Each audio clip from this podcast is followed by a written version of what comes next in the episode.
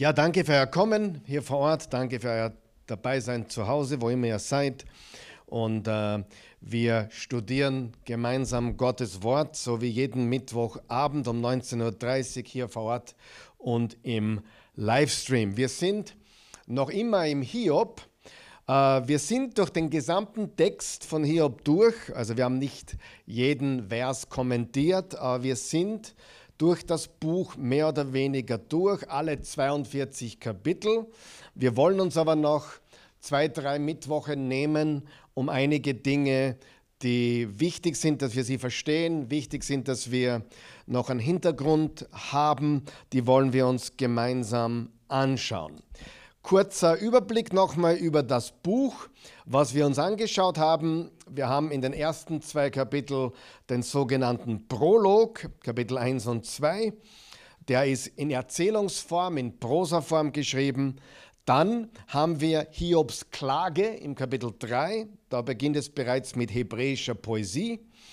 Dann haben wir die drei Dialogzyklen, die gehen von Kapitel 4 bis Kapitel 27. Ein Dialogzyklus war immer, dass äh, äh, einer der Freunde begonnen hat, Eliphas, dann hat Hiob geantwortet, dann kam der zweite Freund Bildad, hat Hiob geantwortet, dann kam der dritte Freund Zophar und Hiob hat geantwortet. Und das ist dann ein Dialogzyklus. Dann gibt es den zweiten Dialogzyklus, der geht von Kapitel 15 bis 21. Wieder äh, reden alle drei Freunde und Hiob antwortet. Und dann gibt es den dritten Dialogzyklus, Kapitel 22 bis 27, mit dem Unterschied, dass der dritte Freund nicht mehr redet, der hat nichts mehr zum Sagen, aber Hiob antwortet immer auf die Reden seiner sogenannten drei Freunde. Und dann haben wir im Kapitel 28 das große Weisheitskapitel, wo der Erzähler wieder ins Spiel kommt und wo er über die Weisheit redet. Und dann haben wir den Monologteil. Es gibt drei, drei Personen, die einen Monolog haben. Hiobs Monologe. Hiob hat drei Monologe, Kapitel 29 bis 31. Äh, da hat er drei Monologe.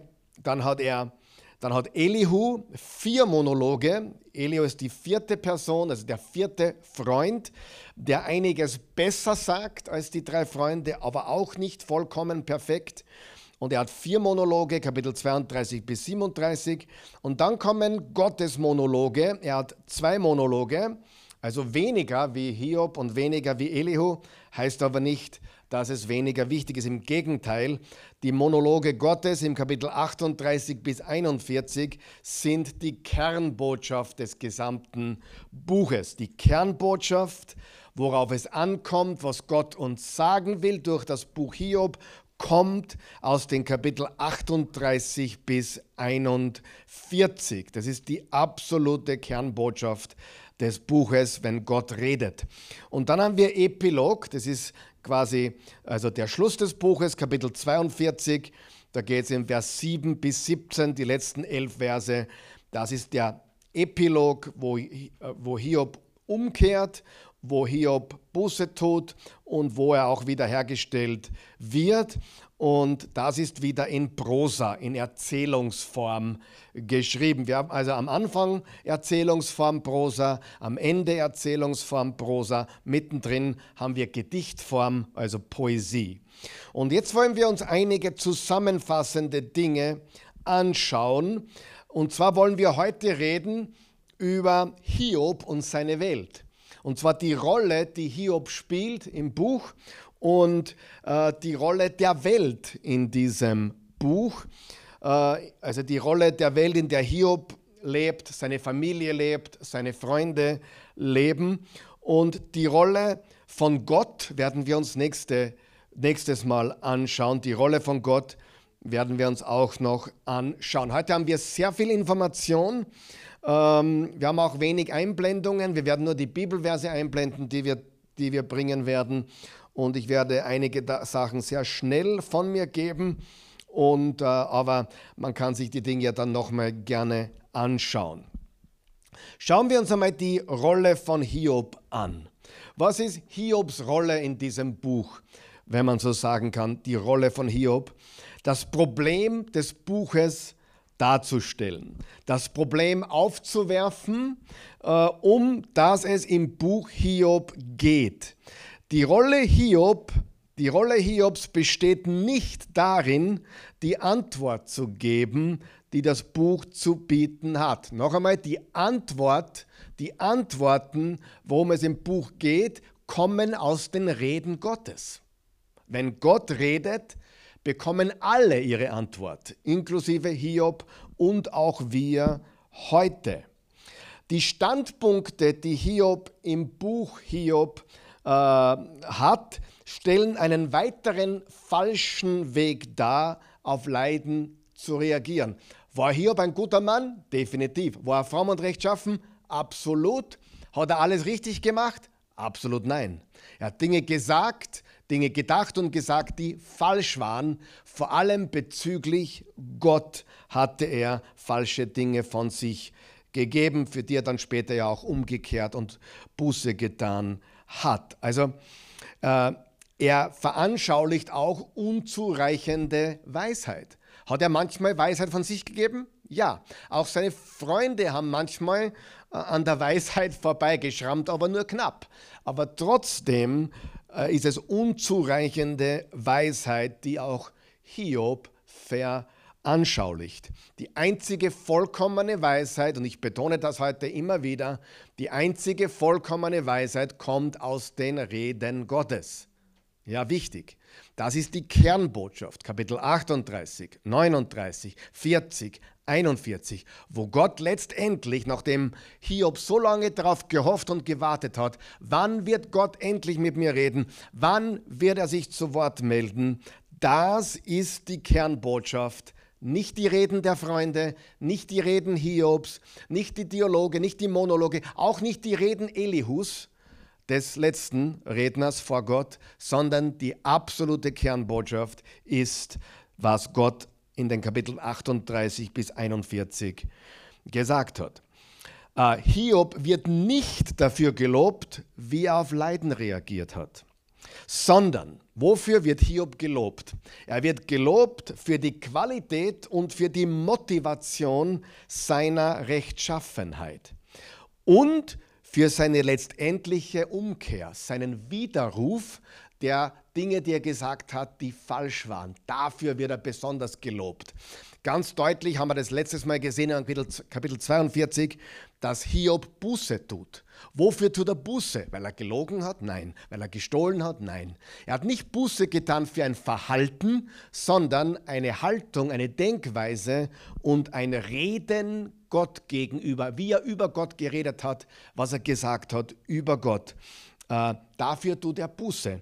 Das heißt, Hiob wird nicht gelobt für seine Reaktion auf das Leiden, sondern für die Qualität seiner Rechtschaffenheit, seiner Frömmigkeit und auch die Motivation, warum er gerecht war. Dafür wurde er gelobt. Seine Vorstellungen darüber, warum er leidet, Gott ist ungerecht, hat er behauptet, ist falsch. Und sein Rezept für die Heilung seines Schmerzes, ich werde Gott konfrontieren, hat er auch gesagt, auch das ist falsch. Also das sind beides Dinge, die er gesagt und gedacht hat, die falsch waren. Er hat Gott Ungerechtigkeit unterstellt und er hat Gott konfrontieren wollen. Endlich, ich brauche jemanden, der mir hilft, Gott zu konfrontieren. Und dann werde ich als Sieger hervorgehen, weil ich bin fromm, ich bin gerecht und Gott tut mir hier Unrecht. Wir müssen also aufpassen, liebe Freunde, dass wir nicht zum Buch Hiob äh, herangehen und erwarten, dass Hiob die Leitfigur ist, dass Hiob die Person im Buch ist, die uns zeigt, wie man genau lebt. Das ist nicht der Fall. Äh, seine Gerechtigkeit ist eine Gerechtigkeit, die jemanden von der Welt um ihn herum unterscheidet. Das geht deutlich hervor. Nochmal betonen, Hiob wird in den ersten beiden Kapiteln gleich von Gott selbst als rechtschaffen und fromm bezeichnet. Er wird auch von Schuld freigesprochen. Ähm, ganz am Anfang sehen wir das ganz deutlich, dass Hiob in Gottes Augen ein ganz rechtschaffener Mann war. Wer von euch weiß, auch rechtschaffene Leute können dann in Krisen nicht immer richtig reagieren. Das ist nicht so, dass wenn man Gott lebt und immer auch am richtigen Weg ist, äh, man kann in der Krise Dinge sagen, die nicht in Ordnung sind und auch Dinge falsch betrachten, die nicht in Ordnung sind. Und das haben wir im Hiob 31 gesehen, wo Hiob seinen äh, Unschuldseid ablegt. Er legt seinen Unschuldseid ab. Er beschreibt, wie er seine eigene Gerechtigkeit sieht. Und noch einmal, Hiob war ein frommer, gerechter Mann. Aber es gibt keine absolute Gerechtigkeit bei Menschen, auch bei Hiob nicht. Es ist keine absolute Gerechtigkeit, weil wir wissen ja eines, in Gottes Augen ist niemand gerecht. Psalm 14, Psalm 53 und andere. Und Paulus zitiert Psalm 14 im Römer 3, wo er sagt, das wird eingeblendet, Römer 3, Vers 10 bis 12, so steht es in der Schrift, keiner ist gerecht, auch nicht einer, keiner hat Einsicht und fragt nach Gott, alle haben sie den rechten Weg verlassen und sind unbrauchbar geworden. Niemand ist da, der Gutes tut, kein einziger. Natürlich im Kontext wissen wir, Jesus ist der einzig Gerechte und durch den Glauben an Jesus werden wir gerecht. Und trotzdem, obwohl niemand von uns absolute Gerechtigkeit erlangt im Sinne von Gottes, sind Menschen fromm oder rechtschaffen oder gerecht wie Hiob. Das muss man ganz klar unterscheiden, aber es ist keine absolute Gerechtigkeit, die Hiob gehabt hat. Er hat auch diese absolute Gerechtigkeit nicht beansprucht. Hiob hat nicht gesagt, ich bin perfekt. Hat er nicht. Er hat nur gesagt, ich bin gerecht und fromm und das werden wir uns noch anschauen heute. Also laut Paulus, laut den Psalmen, laut der Bibel sind wir alle Sünder inklusive Hiob und David und wie sie alle heißen, die Gerechtigkeit und die Rechtschaffenheit von Hiob unterscheidet ihn und jeden anderen äh, von der Welt. Also jeder, der so lebt wie Hiob, unterscheidet sich natürlich von der Welt. Aber im Buch Hiob steht diese Gerechtigkeit, die Hiob hatte und lebte, im Kontrast zu den Vorteilen oder Segnungen. Und genau das ist der Punkt, nämlich, dass Hiobs Interesse mehr an der Gerechtigkeit war und weniger am Wohlstand und den Vorteilen und Segnungen. Warum ist das wichtig? Was hat ihm der Satan, der Herausforderer, unterstellt? Der dient dir doch nur wegen der Dinge. Nimm ihm alles und er wird dir verfluchen. Hat Hiob diesen Test bestanden? Jawohl. Diesen Test hat er bestanden. Er verteidigt diese seine Gerechtigkeit sehr vehement. Noch einmal im Hiob Kapitel 31. Und die große Frage, die das Buch Hiob beantworten will, ist es möglich, dass jemand Gott umsonst dient? Ist es möglich, dass jemand Gott dient, auch wenn man ihm alles nimmt, auch wenn er alles verliert, auch wenn er keinen Segen, keinen Wohlstand, nichts dafür bekommt, kann man Gott dienen nur wegen Gott, nur wegen der Gerechtigkeit willen. Und Hiob hat bewiesen, ja, das kann man. Die Frage ist, ist Hiob letztendlich daran interessiert, was er durch seine Rechenschaft gewinnen kann? Hat er es wegen einem Gewinn, einem Vorteil, einem Segen getan oder tatsächlich nur wegen Gott, wegen der Gerechtigkeit willen? Anders formuliert, hat sein rechtschaffenes, sein gerechtes, sein frommes Verhalten unabhängig von Vorteilen, Segnungen, Wohlstand einen unabhängigen Wert. Ja? Hat er wirklich nur die Gerechtigkeit, weil er gerecht sein will, oder will er was dafür? Das ist die große Frage. Das war die Unterstellung des Satans, wie wir im Kapitel 1 gelesen und gelernt haben. Und ja, Hiobs gerechtes Verhalten ist nicht wegen der Vorteile oder Segnungen gewesen. Das hat er ganz eindringlich bestätigt. Die Frage ist dann, was ist dann die Motivation Hiobs für seine Gerechtigkeit? Warum ist er gerecht? Warum ist Hiob gerecht gewesen? Ehrliche Antwort, der biblische Text gibt uns nicht wirklich eine Antwort auf diese Frage. Die, die, also der biblische, der Hiob-Text sagt uns nicht deutlich und klar, warum Hiob gerecht lebte. Aber eines hat er entkräftet, nicht wegen der Dinge, nicht wegen der Segnungen, nicht wegen Vorteilen, die Gott ihm geben würde. Er hielt an seiner Gerechtigkeit fest, obwohl seine Freunde ihm immer wieder suggeriert haben, kehr doch um und du kriegst alles wieder zurück.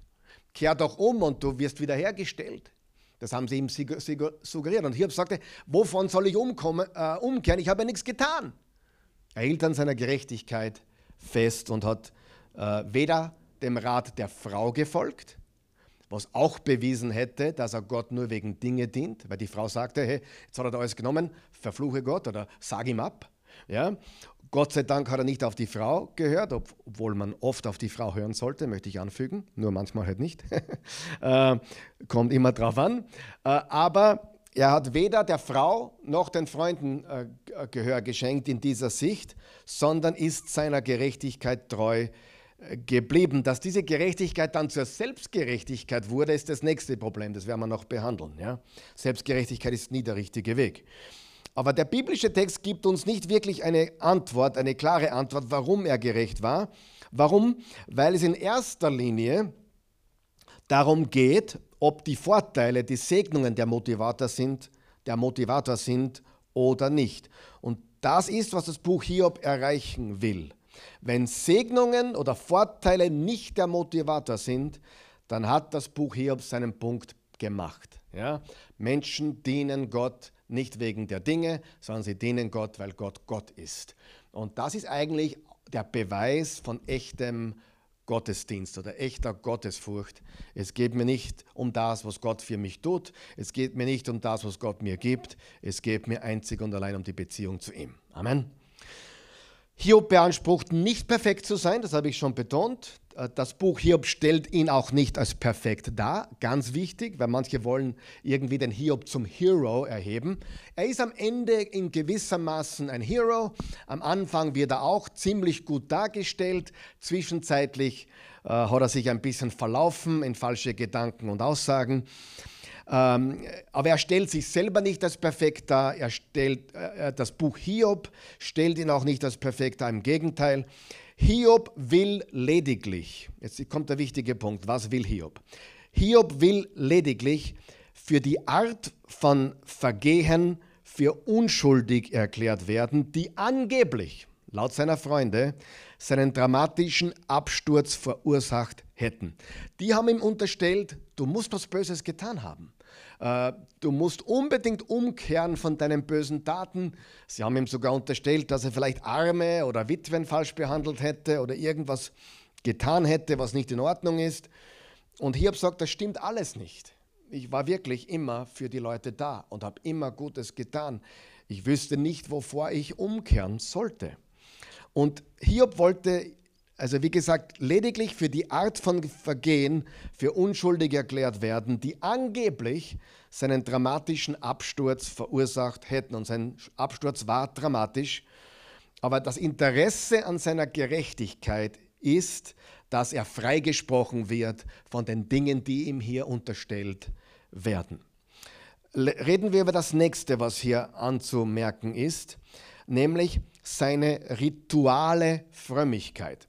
Und das ist was anderes wie die Gerechtigkeit, die Rechtschaffenheit, die er gelebt hat. Er war für Arme da, er hat Gutes getan, er war ein guter Mann, er hat Gutes getan, er, hat, er war wirklich rechtschaffen ähm, und so weiter. Aber was ist rituale Frömmigkeit? Äh, rituelle Leistungen. Weil in der, das haben wir ja gelernt in der großen Symbiose.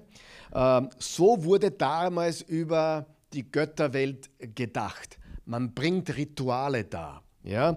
Man muss die Götter verwöhnen, befriedigen, besänftigen. Diese Vielgötterei war in der damaligen Welt weit verbreitet. Rituelle Handlungen, rituelle Akte. Es gibt auch heute noch Menschen, die Rituale darbringen, ja? die, die was im, im, im, im, im, im Auto hängen haben, ja? irgendein Talisman oder irgendein Ritual äh, immer wieder und die abergläubisch sind es ist, nennen wir es beim Namen, es ist Abergläubigkeit. Ja? Es ist Aberglaube in, in, einer, in, einer, in einer sehr realen Art und Weise. Das sieht man ja auch heute noch, dass Menschen gewisse Rituale, Fußballer tun das ja sehr, sehr gerne, die haben ihre Rituale, wo sie sich bekreuzigen und gewisse Dinge tun gegen den Himmel, wenn sie gerade ein Tor geschossen haben oder vor einem Spiel machen sie Rituale. Ähm, das nennt man rituale Frömmigkeit, wo man durch ein Ritual Gott oder die Götter, wie es in der damaligen Welt war, die waren alles Vielgötterei, äh, Betreiber, ob es die Römer waren, die Griechen, die Babylonier, die Medo-Perser, war all, die Ägypter, war alles Vielgötterei. Ähm, und diese rituellen Handlungen, wie gesagt, die es auch heute noch gibt, mit denen man eben bei Gott äh, was bewirken will, befriedigen will, besänftigen will, seinen Zorn besänftigen will und so weiter. Es war eine Art von Versicherung gegen die fragilen Egos der Götterwelt. Ja? Wir wissen heute, dass es diese Götter ja in der Form nicht gibt, aber das ist eben in der damaligen äh, Kultur so gewesen. Und wenn man Hiob verstehen will, muss man auch die Welt um Hiob herum verstehen. Genauso wie wenn du die Apostelgeschichte verstehen willst, musst du auch ein Stück weit die, die damalige Welt verstehen, die, die, die, das römische Reich verstehen zum Beispiel und all die Dinge, die damals passiert sind äh, und wie die Welt damals war. Also es ist schon sehr wichtig, auch wenn wir nicht an diese Götter glauben, äh, dass man versteht, wie die Menschen damals getickt haben, wie sie gedacht haben und so weiter. Es war eine Art Versicherung gegen die fragilen Egos der Götter, gegen ihre Volatilität, Unbeständigkeit, Laun, die Götter waren launenhaft, hat man geglaubt. Ja. Äh, und diese rituellen Akte, die man getan hat, waren notwendig, um bei den Göttern in einem guten Stand zu sein und zu bleiben. Und, und alles, was notwendig war, waren diese rituellen Handlungen. Und diesen Hintergrund hatten auch die Freunde Hiobs. Aber ganz wichtig, im gesamten Buch wurden diese rituellen Darbietungen nie, ganz wichtig, nie als die notwendige Antwort vorgeschlagen, um die Situation des Hiobs zu beheben. Auch seine Freunde haben nie ein Ritual vorgeschlagen, um wieder bei Gott gut zu sein. Was uns wiederum zeigt, dass das Buch Hiob, obwohl Hiob und seine Freunde alle keine Juden waren, ist Hiob doch ein jüdisches Buch, was sich auf den einen Gott Jahwe fokussiert. Ganz wichtig. Ja? Hiob war kein Jude, aber hat Gott auf jüdische Weise gedient anscheinend, weil er hat nur von einem Gott geredet. Obwohl alle Kulturen rundherum, äh, Abraham war ein Polytheist, bevor er Jahwe kennenlernte. Ja? Er kam aus Mesopotamien, er war ein, ein absoluter Vielgötteranbeter. Ja? Also Abraham wurde von der Vielgötterei errettet und kam zu Jahwe. Ja?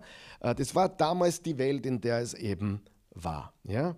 Ähm, und, aber diese, diese rituellen Darbietungen, äh, hier, du musst irgendein Ritual tun, damit alles wieder gut wird, wurde nie vorgeschlagen im ganzen Buch, noch von seinen Freunden. Sie lassen nie anklingen, dass rituelle Handlungen sein Problem lösen würde. Aber die große Symbi Symbi Symbiose. Was ist die große Symbiose? Das ist die, der, der, das, wir, wir, dienen den Göttern, die Götter dienen uns. Das war die größte Symbiose. Man muss für die Götter was tun, dann tun sie für dich etwas. So, das war so das Denken. Ist die vermutete Motivation für seine Rechtschaffenheit und seine Frömmigkeit. Dass er es für, und dass er es für die Vorteile und Segnungen macht. Mit anderen Worten, ich tue Gutes, ich, ich diene Gott, damit ich Segnungen und dergleichen bekomme. Rituelle Frömmigkeit ist im Kontrast zur Rechtschaffenheit. Rechenschaft, die Rechtschaffenheit Hiobs hat nichts mit Ritualen zu tun, sondern mit dem, wie er gelebt hat. Mit seiner Gerechtigkeit, seiner Frömmigkeit. Die, rituellen, die rituelle Frömmigkeit hat nur mit dem Ritual zu tun. Also, solange ich das Ritual tue, ist alles gut. Das sieht man ja auch heute. Ich kenne Menschen, die leben wie der Teufel, aber haben ihren Talisman hängen, ihren Rosenkranz hängen im Auto. Meine orthodoxen Freunde aus, aus dem Balkan haben dann so Bilder hängen noch im Auto. ja. Aber das muss es tun. Leben tue ich ganz anders. Also wirklich dieser Aberglaube an diese Rituale. Das ist heute noch da in falschen Religionen und hast du natürlich damals in der, in der Hiob-Welt hat es nur diese Poly, diese, diesen Polytheismus gegeben, eben außer der jüdische Glaube, der nur ein Gott war. Aber diese rituelle Frömmigkeit wird weder als Teil des Problems noch als Teil der Lösung dargestellt. Also es ist nicht am, am Tableau, sehr wichtig. Darum auch dieses jüdische, dieses jüdische Gefühl beim Buch Hiob. Und fehlt seltsamerweise in den Gesprächen, sowohl in den Dialogen der Freunde mit, als auch mit den Monologen. Aber, und darum müssen wir jetzt uns noch was genau anschauen, bitte. Ja?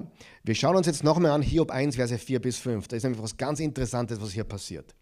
Im Hiob 1, Vers 4 bis 5 Nachdem Hiob in den ersten drei Versen als fromm und rechtschaffen und als steinreich dargestellt wird, ja, der reichste Mann im Osten, äh, steht folgendes. Seine Söhne pflegten ausgelassene Feste in ihren Häusern zu feiern. Wenn sie Geburtstag hatten, dann luden sie auch ihre drei Schwestern ein, um mit ihnen zu essen und zu trinken. Ist nichts Schlimmes dabei. Wenn diese Festlichkeiten dann vorbei waren, ließ Hiob seine Söhne holen und heiligte sie. Er ließ sie holen und heiligte sie. Dann stand er früh am Morgen auf und brachte Gott für jeden von ihnen ein Brandopfer. Er sagte sich nämlich, vielleicht haben sie gesündigt und sich in ihrem Herzen von Gott losgesagt. So machte es Hiob jedes Mal. Das ist sehr interessant. Hiob bringt Opfer für seine Kinder dar, für den Fall. Für den Fall, dass sie sich versündigt hätten, vielleicht auch unabsichtlich versündigt hätten, irgendeine schwerwiegende Sünde begangen hätten, absichtlich, eher unabsichtlich, und er holte sie zu sich, heiligte sie, und dann brachte er in der Früh für jedes Kind ein Brandopfer. Es zeigt uns etwas über Hiob, dass Hiob gewissenhaft war, und zwar vielleicht auch rituell gewissenhaft aber nicht unbedingt im positiven Sinn. Und das ist jetzt vielleicht ein bisschen ein neues Denken, aber ich will, dass wir darüber nachdenken. Ja, einfach darüber nachdenken. Du brauchst das nicht so einfach nehmen, aber einfach darüber nachdenken. Kann es sein, dass man hier eigentlich ein bisschen eine negative Eigenschaft von Hiob sieht? Äh, vielleicht eine potenzielle Schwachstelle. Ja? Ähm, kann sein. In, in, weiterer Folge sehen wir später dann, Hiob versucht einen Vermittler reinzubringen, um Gott konfrontieren zu können. Hiob ist offensichtlich zu dem Schluss gekommen, dass Gott vielleicht kleinlich ist. Dass Gott vielleicht kleinlich ist. Er sucht Gerechte heim mit intensivem Leiden und Unglück aufgrund einer Formsache. Und darum, um, um, um dem zu entgehen, heilige ich meine Kinder jedes Mal und bringe Opfer für sie. Warum sage ich das? Nach Vers 5, nachdem er die Kinder heiligt und für jedes ein Brandopfer darbringt, haben wir die himmlische Szene, wo die Ratversammlung Gottes zusammenkommt und auch der Satan dabei ist und Folgendes unterstellt. Er diente ja nicht umsonst. Ja?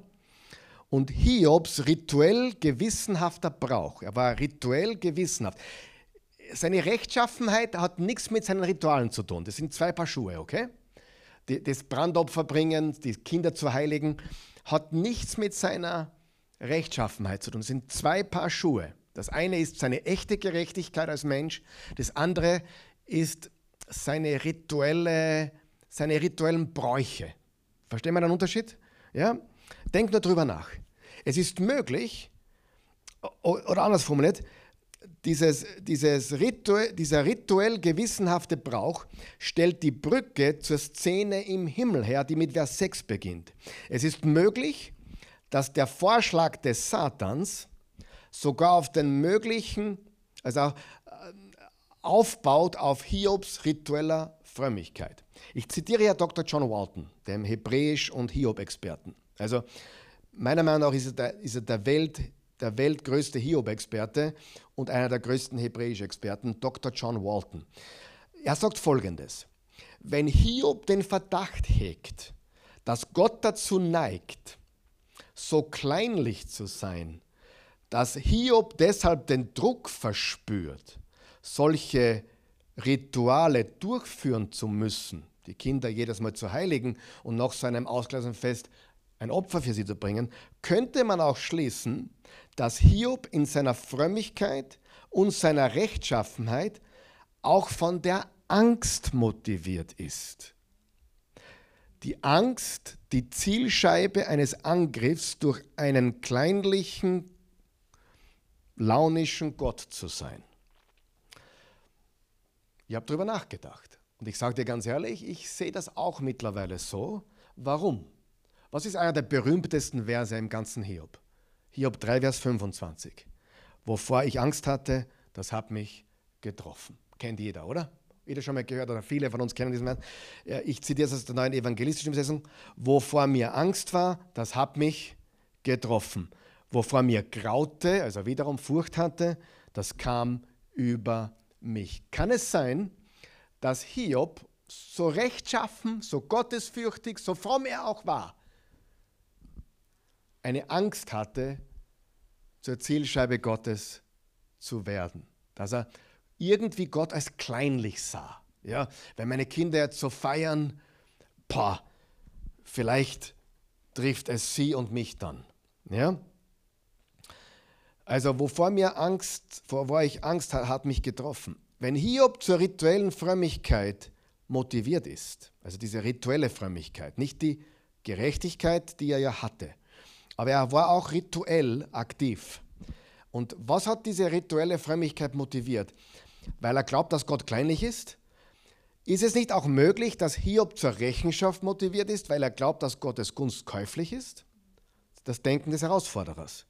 Wenn er Angst hat, aufgrund einer Technikalität, einer, eines Verstoßes, eines unabsichtlichen Sündigen seiner Kinder, weil er dann nicht sie geheiligt hat und kein Opfer für sie gebracht hat, dass dann was passiert, wenn er diese Angst hat, kann es vielleicht sein, dass seine Rechenschaft auch motiviert ist, weil er glaubt, Gottes Gunst sei käuflich. käuflich. Das heißt, der Herausforderer, der Satan, scheint guten Grund dafür zu haben, dass Hiob im Einklang mit der großen Symbiose handeln könnte. Also ich tue Dinge für Gott, weil er dann mir was gibt und so weiter. Ich, ich, ich diene ihm, weil er gut zu mir ist. Wir wissen, dass Hiob das entkräftet hat. Okay? Aber ich halte mittlerweile diese Verse 4 bis 5, wo Hiob ähm, eben diese Rituale darbringt für seine Kinder, als eine Angstaktion. Das ist mein, mittlerweile meine persönliche Überzeugung und dass diese Angst auch im, Hebrä im Hiob 3, Vers 25 klar formuliert wird, wovor mir Angst war, Angst hatte, hat mich getroffen. Einfach was zum drüber nachdenken. Ich will da gar nicht so dogmatisch sein. Wichtig ist, dass wir ernsthaft Theologie betreiben und ernsthaft den Text studieren und darüber nachdenken. Lass uns jetzt über Hiobs Integrität reden. Hiob ist weder perfekt, haben wir schon gesagt, noch liegt er richtig in seinen Einschätzungen. Er schätzt Gott falsch ein und seine Methoden auch, wie Gott wirkt. Er hat keine Ahnung, wie Gott wirkt in seiner Weisheit. Aber eines macht er richtig und eines hält er richtig. Er behält seine Integrität. Und das lesen wir im Hiob 27, als er folgendes sagt. Hiob 27, Vers 2 bis 6. So wahr Gott lebt, der mir mein Recht entzog. Das ist natürlich Quatsch. Da unterstellt er Gott wieder was, was nicht stimmt. Ja? Der Allmächtige, der mir das Leben bitter macht. Also er gibt Gott, er, geht gegen Gott schon ziemlich hart vor. Solange noch mein Atem im ist, in meiner Nase Gottes Hauch, aber er sieht Gott als Schöpfer und als Erhalter seines Atems. Kommt kein Unrecht über meine Lippen, ich werde niemals die Unwahrheit sagen. Ich denke nicht daran, euch Recht zu geben. Bis zum Tod werde ich an meiner Unschuld oder Gerechtigkeit bestehen. An meiner Gerechtigkeit halte ich fest und lasse sie nicht. Keinen meiner Tage hält mein Gewissen mir vor. Es zeigt sich deutlich, dass Hiob tatsächlich umsonst Gott dient.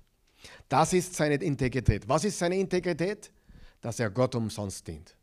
Dass er festhält an seiner Gerechtigkeit und nicht seiner Frau folgt, seinen Freunden folgt, sondern dass er sagt, nein, egal was es koste, ich verwirke meine Integrität nicht. Habe ich schon gesagt, aber ich sage es noch einmal, wenn Hiob seiner Frau oder seinen Freunden gefolgt wäre, in deren Ratschlägen, würde das zeigen, dass er Gott nicht umsonst gedient hat. Weil die Frau hat ihm ja deutlich gesagt, verfluche ihn, was willst du diesem Gott noch dienen, der alles genommen hat? Das ist das eine. Er hat seine Integrität festgehalten. Dafür wird er gelobt. Er wird nicht gelobt, wie er über Gott denkt oder spricht. Er wird nicht gelobt für viele Dinge, die er sagt. Er wird gelobt für seine Integrität, für seine Gerechtigkeit. Er wird gelobt für seine echte Umkehr und seinen Widerruf am Schluss, wo er sagt, ich widerrufe, ich bereue. Dafür wird er gelobt, aber nicht für alles dazwischen. Hiob wird auch als selbstgerecht gesehen von Elihu, Kapitel 32 bis 37, auch von seinen Freunden, aber auch vom Buch im Allgemeinen, wird klar gesehen, Hiob hat begonnen, selbstgerecht zu werden. Und vielleicht hat Elihu auch recht, als er meint, dass ähm, es über dich gekommen ist, nicht weil du was Böses getan hast, sondern damit deine Selbstgerechtigkeit sichtbar wird. Oft braucht es etwas, damit gewisse Dinge sichtbar werden. Das war Elihus Ansatz. Ähm, Hiob wird auch als selbstgerecht gesehen, besonders unter Elihus Prüfung. Es ist nicht gerechtfertigt, jemals selbstgerecht zu sein. Auch nicht, wenn man gerecht ist. Hiob war gerecht, aber Selbstgerechtigkeit ist immer falsch am Platz. Und das gilt auch für Hiob. Selbstgerechtigkeit ist ein Problem, weil er es als Mittel benutzt, um sich über Gott zu erheben. Er hat sich mehrmals versucht, über Gott zu erheben. Ich will mit dir reden und ich werde Recht bekommen, hat er gesagt. Das Problem entsteht oder bekommt den Höhepunkt, wenn Hiob von seiner Gerechtigkeit so überzeugt ist, dass er bereit ist, Gottes Gerechtigkeit zu verunglimpfen, um, um seine eigene Gerechtigkeit aufrechtzuerhalten. Du sagst, ist das wirklich so? Ja, schau her. Hiob 40, Vers 8. Was steht im, genau das ist passiert. Im Hiob 40, Vers 8 sagt Gott zu Hiob, willst du wirklich mein Recht bestreiten? Willst du mich schuldig sprechen, damit du Recht bekommst? Gott sagt ganz deutlich, was Hiob getan hat. Willst du wirklich mein Recht bestreiten? Mich schuldig sprechen, damit du Recht bekommst? Freunde, Hiob versagt als Person in vielen Punkten. Er ist ein Typ, für den vieles spricht. Vieles spricht für ihn. Und der einige wichtige Dinge richtig und, und, und gut macht und sehr gut macht. Aber er macht auch viele Fehler in dem, wie er denkt und spricht. Und wir müssen das festhalten, Freunde. Wir müssen uns daran erinnern, dass Hiob als Person und Charakter im Buch Hiob nicht im Mittelpunkt des Buches Hiob steht. Hiob dreht sich nicht in erster Linie um. Hiob, der Fokus liegt auf Gott, nicht auf Hiob. Das Buch Hiob dreht sich darum, dass Gott in seiner Weisheit regiert. Nicht in sekündlicher und minütlicher Gerechtigkeit, das geht sich nicht aus, er hat ein System gemacht, er hat eine Welt geschaffen, die sich dreht, wo nicht in jeder Sekunde abgerechnet wird, aber es ist eine Weisheit, die dahinter ist. Und sind wir nicht froh, dass er nicht sekündlich abrechnet? also, aber in der Weisheit der Schöpfung, die wir nicht immer erkennen können, liegt der Sinn und Zweck des Buches Hiobs. Ähm, der Fokus liegt auf Gott, nicht auf Hiob. Und noch einmal auch wichtig, Hiobs Antworten im Buch drinnen sind keine Mustervorlage für uns. Das Buch Hiob sagt nicht, ahme Hiob nach. Und die guten Dinge wollen wir nachahmen. Seine Standhaftigkeit, seine, seine Treue zu Jahwe. So steht es auch in Jakobus 5, Verse 10 bis 12, glaube ich. Ähm, es gibt viel an Hiob zu loben, definitiv. Aber es gibt auch vieles, wofür er in der Art und Weise wie er auf seine Situation reagiert, zurechtgewiesen wird. Und das zu Recht. Hiob ist eine von vielen Personen im Buch Hiob, die auch falsch liegt. Die Botschaft Gottes rückt, rückt alles ins richtige Licht. Die zwei Reden Gottes bringen alle ins Licht. 38 bis 41. Das dürfen wir nie vergessen. Hiob ist eine der vielen Personen im Buch, die auch falsch liegt. Das Buch Hiob will uns zeigen, wie man richtig liegt. Hiob hatte die größte Gelegenheit, die Dinge richtig zu machen, äh, weil seine Gerechtigkeit geprüft und auch bestätigt wird. Aber sogar jemand, der angesehen ist, wie Hiob es war, als jemand, der Dinge richtig macht, und das hat er sehr, sehr viel richtig gemacht, bekommt es nicht immer richtig hin. Vor allem, wenn, man, wenn Dinge auseinanderbrechen. Hey, wenn das Leben eines Menschen auseinanderbricht, sollten wir barmherzig sein, nicht urteilen. Auch nicht jedes Wort auf die Waagschale legen. Da sagt man Dinge, die man normal nicht sagt. Amen. 100 Pro. Da sagt man Dinge, die man wahrscheinlich normal nicht sagt. Und darum sollten wir in solchen Phasen immer Gnade, und das werden wir auch im letzten, in einer der Lektionen noch sehen, wie wichtig die Gnade Gottes in diesem Buch ist. Ähm, wenn Dinge auseinanderbrechen, bekommen es die besten Menschen nicht immer hin, das Richtige zu sagen. Das Buch möchte uns dazu bringen, das Buch Hiob möchte uns dazu bringen, dass wir besser reagieren, wenn Dinge schief gehen. Insbesondere, wie wir über Gott denken. Wie denken wir über Gott, wenn schlimme Dinge passieren. Das ist das Ziel des Buches. Und Hiob ist nicht in allen Bereichen ein gutes Vorbild dafür. Er ist Teil davon, wie das Buch seine Botschaft entfaltet. Wir müssen die Botschaft des Buches lernen. Ich sage das noch einmal. Wir müssen die Botschaft des Buches lernen und Hiob nicht auf ein Podest stellen. Wir wollen ihn ehren, wo Ehre gebührt, aber wir wollen ihn nicht auf, auf ein Podest stellen. Genauso wenig wie David auf ein Podest gestellt wer, werden soll oder, oder jeder andere Mensch oder der Pastor. Niemand gehört auf ein Podest. Wir müssen alle lernen, wie wir über Gott denken. Wie denkst du über Gott, wenn ein Mann Gottes in Sünde fällt? Wie denkst du über Gott, wenn, wenn ja, in deiner Gemeinde jemand erschossen wird? Dein eigenes Kind sogar, wie es jetzt in Nashville passiert ist. Wie denkst du Gott, wenn die Welt zusammenbricht? Das ist, was das Buch uns lehren will. Okay? Gut, das ist Hiob.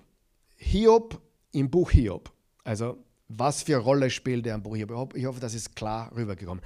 Noch ganz kurz jetzt, äh, was ist die Rolle der Welt in der Zeit Hiobs? Die Welt um Hiob herum. Die Welt des Hiobs. Wie sollen wir die Welt zur Zeit Hiobs sehen?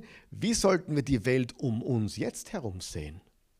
Wie wirkt oder wie operiert Gott in unserer Welt jetzt? Und wir haben da schon, das wir kurz angesprochen. Ich wiederhole das ganz kurz und dann gehen wir noch auf ein paar Details ein und dann sind wir fertig. Wir haben bereits besprochen, unsere Welt, in der wir jetzt leben und auch wie Hiob, in der er lebte, ist, da ist kein Unterschied, gibt es Nichtordnung, Ordnung und Unordnung. Ja? Nichtordnung, Ordnung und Unordnung. Die Welt, in der wir, der wir heute leben, besteht aus Nichtordnung. Nichtordnung ist nicht dasselbe wie Unordnung. Nichtordnung, Ordnung und Unordnung. Und was ist die Bedeutung dessen im Buch Hiob und in unserer heutigen Welt und in unserer Theologie? Okay, die Schöpfung, wenn wir Genesis 1 lesen, sorgfältig lesen, sehen wir, dass Gott geschaffen hat. Am, am ersten Vers, im Anfang schuf Gott Himmel und Erde. Aber wenn man dann weiterliest, das werden wir gleich in Vers 2 lesen, die Schöpfung war vor allem ein Akt der Ordnung des Kosmos. Alles so funktionieren lassen, wie Gott es wollte. Der allerwichtigste Aspekt von Genesis 1 ist, Gott hat Ordnung gebracht.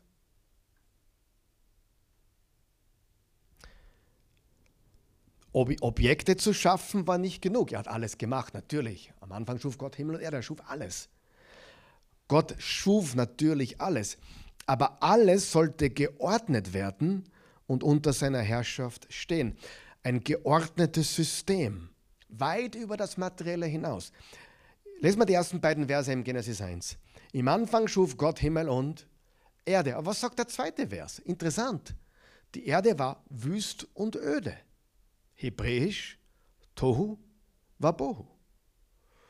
Die Erde war wüst und öde. Und Finsternis lag auf der Urflut und der Geist Gottes bewegte sich über dem Wasser. Also es startet, die Schöpfung nach dem ersten Vers startet nicht mit Ordnung, sondern mit Nichtordnung. Mit Nichtordnung. Die Situation, in der alles Materielle vorhanden war, also Vers 2 sagt uns, Vers 1 und 2 sagt uns, es ist alles vorhanden, er hat alles geschaffen, aber, aber ihre Rolle und Funktion gemäß Gottes Absichten mussten noch zugewiesen werden. Also es war alles da, aber die nächsten Verse, Verse 3 bis, keine Ahnung, sind ein Ordnung schaffen. Aus dem Tohu Wabohu. Okay?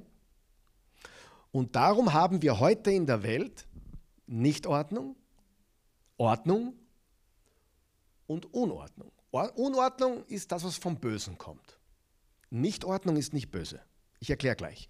Nichtordnung ist nicht böse, Ordnung ist vollkommen, wie der Garten von Eden. Aber denkt drüber nach. Selbst vor dem Sündenfall gab es den Garten von Eden und alles außerhalb. Perfekte Ordnung, außerhalb noch nicht Ordnung. Nicht böse. Aber das war ja der Auftrag der Menschheit, den Rest des Globus dem Eden gleichzumachen. Übrigens, das kommt. Offenbarung 21 und 22. Aber langsam nochmal. Es startet mit Nichtordnung. Das ist nicht böse. Nichtordnung ist nicht böse. Unordnung kommt vom Bösen. Ja? Es ist alles vorhanden, alle Materie ist da, aber noch nicht geordnet. So, so endet Vers 2. Wir haben ein Beispiel gegeben, wie wenn, wenn du zum Beispiel umziehst von einem, einer Wohnung in die andere, dann hast du eine Phase, wo alles in Kartons verpackt ist. Jetzt bist du ausgezogen, hast den Schlüssel übergeben, bist in die neue Wohnung eingezogen, aber es ist alles noch in Schachteln. Ist das schlimm? Nein. Ist das böse? Ist das Chaos? Nein. Das ist noch nicht Ordnung. Die Schachteln warten darauf, dass der Inhalt, der vollkommen ist, der gut ist, der richtig ist, in die richtige Ordnung gebracht wird. Oder ein Zimmer, das noch eingerichtet werden muss, wo, wo, die, wo, wo alles schon fertig ist, aber es ist noch nicht eingerichtet. Ja? Ich zitiere jetzt noch einmal Dr. John Walton äh, zum Thema Nichtordnung. Er sagt folgendes: diese Nichtordnung ist nicht böse. Sie ist nur noch nicht in ihrer endgültigen Form vollendet. Es ist in Arbeit. Die, die anfängliche Arbeit, ganz kurzer Einblick von mir, nach der Schöpfung von Mensch im Garten von Eden, war der Rest des Globus auch noch, auch noch in Arbeit. Das, waren, das Paradies hat sich wirklich beschränkt auf einen bestimmten kleinen Teil unserer Erde. Es ist in Arbeit. Die anfängliche Arbeit der Ordnungserstellung führte nicht zu einer perfekten Gesamtordnung. Und das war beabsichtigt. Das Meer ist ein Ort der Nichtordnung. Außerhalb des Garten Edens herrschte nicht die gleiche Ordnung wie im Inneren des Gartens.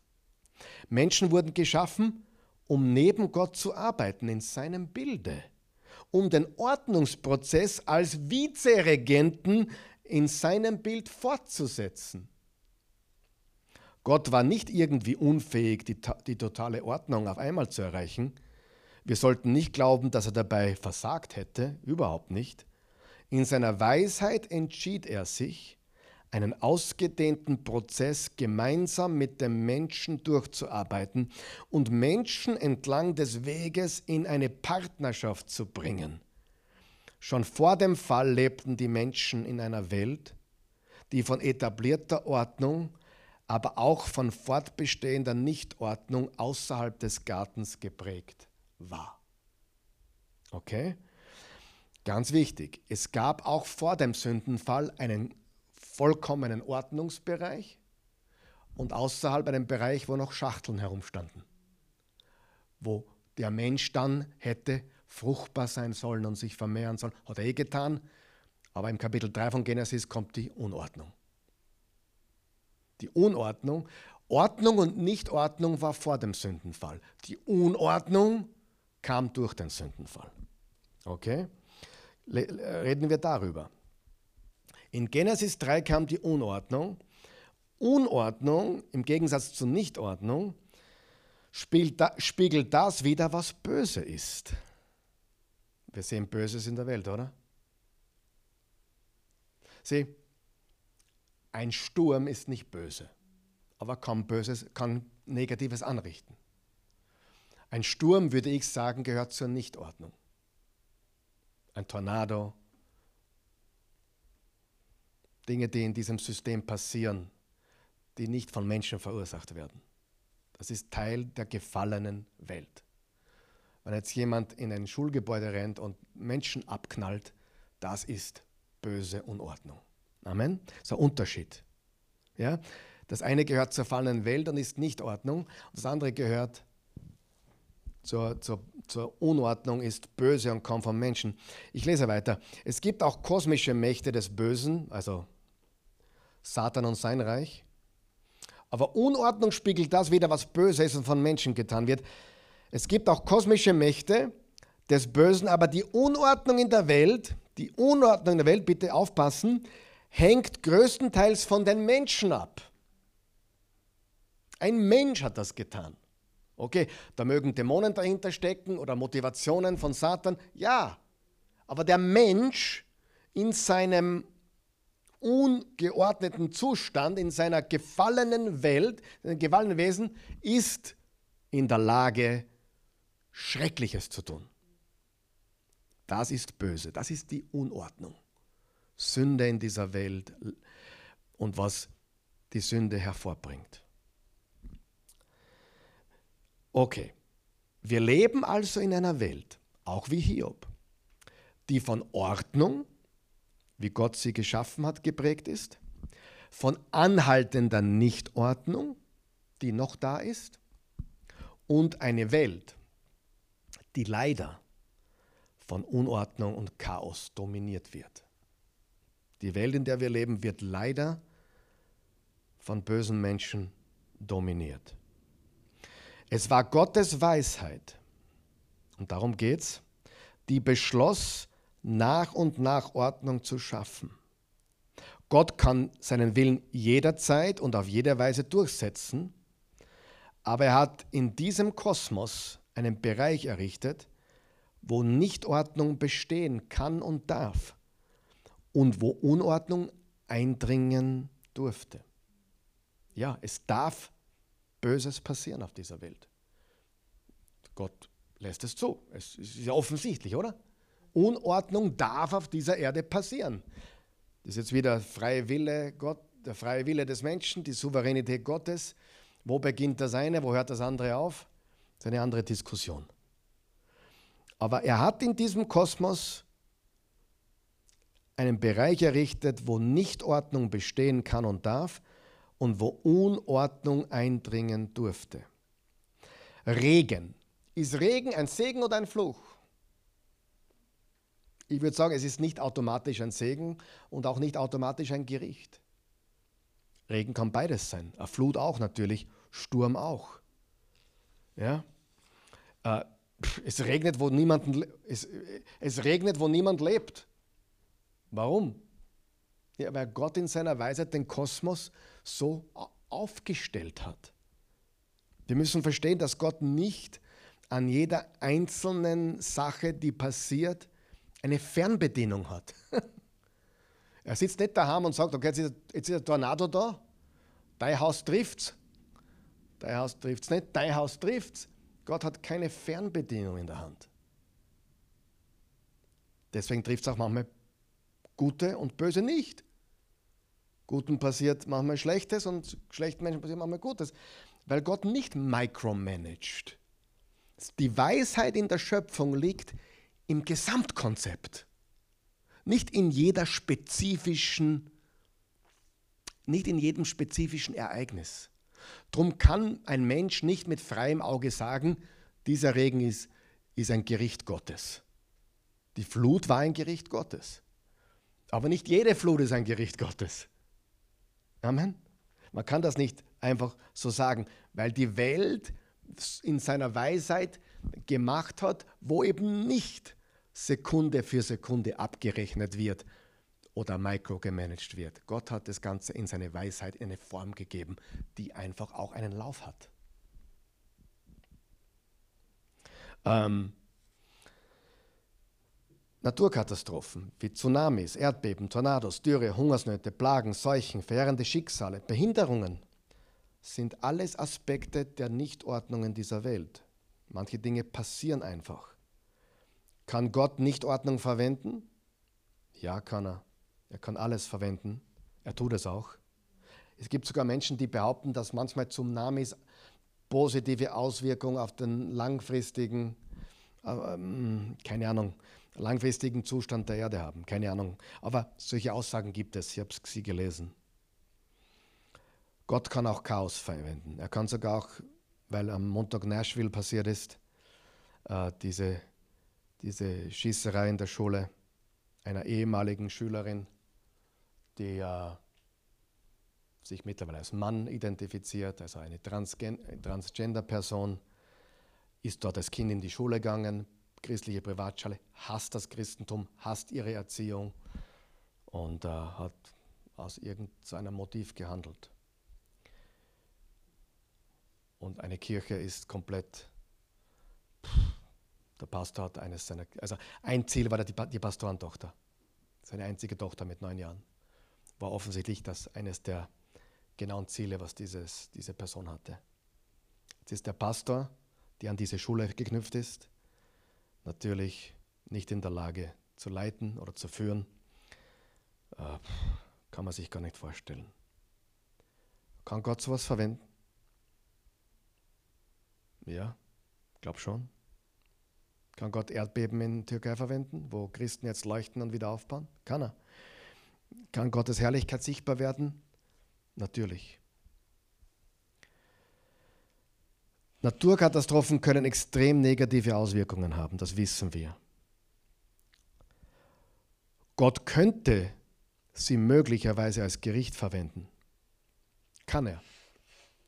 Aber wir können nie wissen, wann er sie als Gericht verwendet und wann nicht. Ein Tornado ist nicht im moralischen Sinne von Natur aus böse.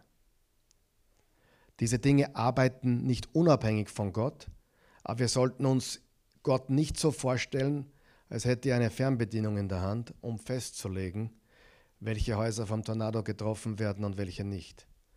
Sie unterliegen seinen Gesetzen, so wie auch wir Menschen seinen Gesetzen unterliegen, aber wir sind keine Roboter. Wir dürfen sogar Böses tun. Also keine Fernbedienung. Und trotzdem unterliegen sie, unterliegt alles der Kontrolle Gottes, aber nicht mechanisch. Was lernen wir über Gottes Kontrolle?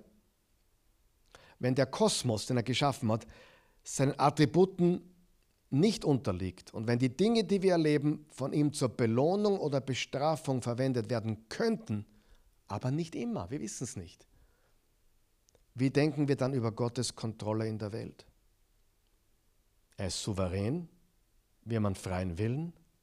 Jemand darf in die Schule laufen, jemand darf in die Bank laufen und Überfall machen. Unordnung darf eindringen. Ordnung herrscht, perfekte Ordnung herrscht in manchen Dingen. Nichtordnung ist auch da, Dinge, die noch nicht so sind, wie sie einmal sein werden. Und gleichzeitig darf Unordnung eindringen. Böses darf sein. Ja?